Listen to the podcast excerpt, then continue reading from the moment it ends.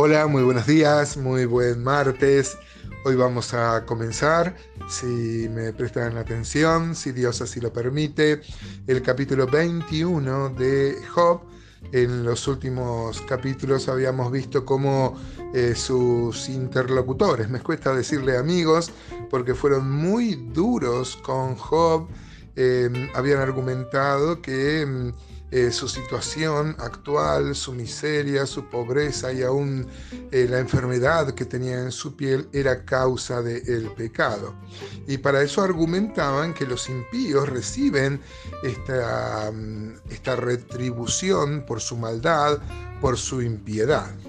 habíamos dicho en estos días que eran reales las este, apreciaciones de los interlocutores de Job, pero erraban en aplicárselo a Job, que tenía una conducta justa. Pero Job mismo en este capítulo se acerca al asunto en debate y, y bueno, y él va a discutir primero que los impíos no es que se mueren jóvenes y no siempre, no siempre, y esto es muy importante que lo tengamos presente, hermanos, la prosperidad material es símbolo de la bendición de Dios como la miseria material es, símbolo de haber dejado a Dios. Así que leamos el capítulo 21 de Job, dice...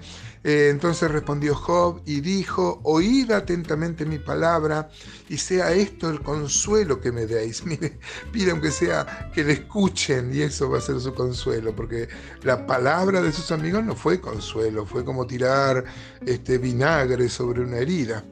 Toleradme, dice el versículo 3, y yo hablaré después que haya hablado, escarneced. Eh, fíjense que mm, el escarnio es una burla eh, muy, muy este, intensa. Hoy se le dice bullying y somos conscientes de que pueden hacer mucho, mucho daño. Yo he visto que muchas veces cristianos se enganchan en lo que es como, si uno dice que es una broma, parece redimirlo este, al hecho y a veces se hacen burlas muy serias sobre si la persona es gorda, si la persona este, tiene algún defecto físico. Y esto trae muchas veces, amados hermanos, consecuencias muy, pero muy serias. Eh, el cristiano debería distinguirse no por hacer bullying. Es más, el Salmo 1 dice, habla de, un increscente, de maldad. Dice este, que eh, primero anda en, camino de pecadores y luego en silla de escarnecedores se sienta. Empieza con el consejo de malos, luego el camino eh, de pecadores y se sienta en la silla del escarnecedor. ¿no? Acá Job le dice, bueno, escúchenme, después si quieren escarnezcanme pero reflexionemos acerca de eso. ¿no? Dice el versículo 4, ¿acaso me quejo yo de algún hombre? Porque, ¿Por qué no he de angustiar mi espíritu? Miradme y espantaos y poned la mano sobre la boca. O sea que se calle, ¿no? Como hoy, como las fotos de las enfermeras en los hospitales, ¿no? Llevándose el, el dedo o la mano a la boca para hacer, para hacer silencio. ¿no? Em, por ejemplo, em, en Proverbio 30, 32, dice, si neciamente has procurado enaltecerte o si has pensado hacer mal, pon el dedo sobre tu boca, esta expresión de callar, ¿no? De este, si uno no tiene nada interesante para decir, es mejor muchas veces callar, ¿no? Este versículo 7 eh, dice, ¿por qué viven los impíos y se envejecen y aún crecen en riquezas?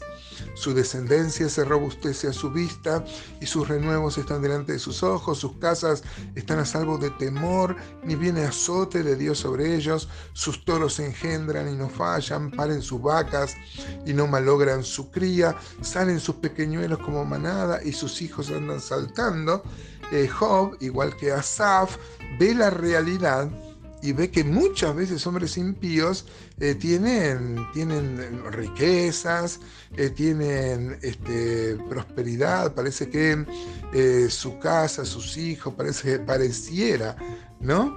Pero nosotros debemos saber, hermano, que Dios es un Dios justo. Salomón, que estaba en un periodo muy reflexivo de su vida.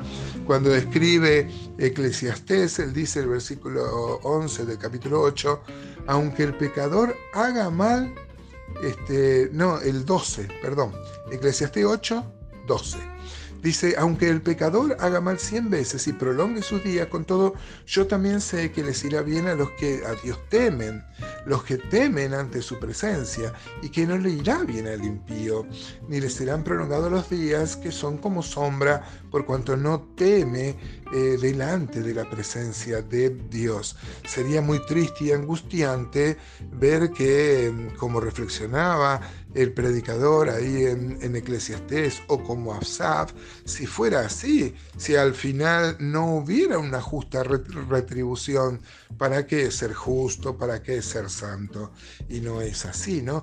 Qué bárbaro si esto, hermanos, este, llega al, corazón eh, del mismo pueblo de Dios, de no tener, de no tener este eh, temor de Dios. Por ejemplo, dice, mm, dice Jeremías 2.17, ¿no te acorrió esto el haber dejado a Jehová tu Dios cuando te conducía por el camino. Ahora pues, ¿qué tienes tú en el camino de Egipto para que bebas agua del Nilo? ¿Y qué tienes tú en el camino de Asiria para que bebas agua del Éufrates? O sea, ver al mundo y ver a Asiria, ¿no?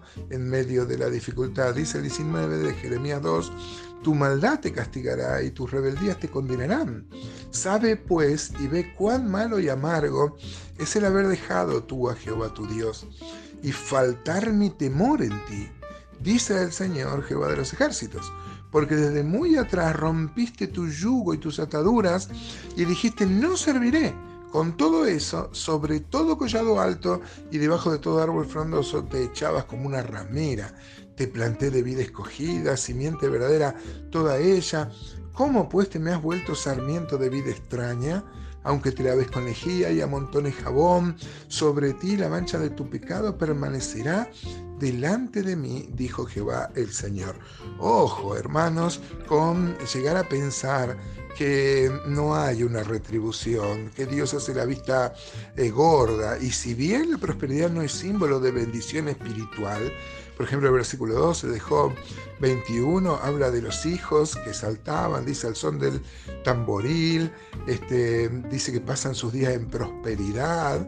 Eh, y dicen pues a Dios apártate de nosotros porque no queremos el conocimiento de tus caminos. Si bien hay muchas personas que son ateas, que son impías, y no es que les caiga un rayo en la cabeza, pero hermanos, no nos convenza esta situación a nosotros de que el destino es el mismo para ambos. El que teme a Dios, no con un temor paralizante, por supuesto, pero el que teme a Dios, el que busca a Dios, el que ama a Dios, va a tener un fin de prosperidad. Todo esto se explica en el Evangelio, ¿no? Gracias a Dios, porque nosotros podemos estar desde este lado de la cruz y podemos saber cómo son las cosas. ¿No les parece?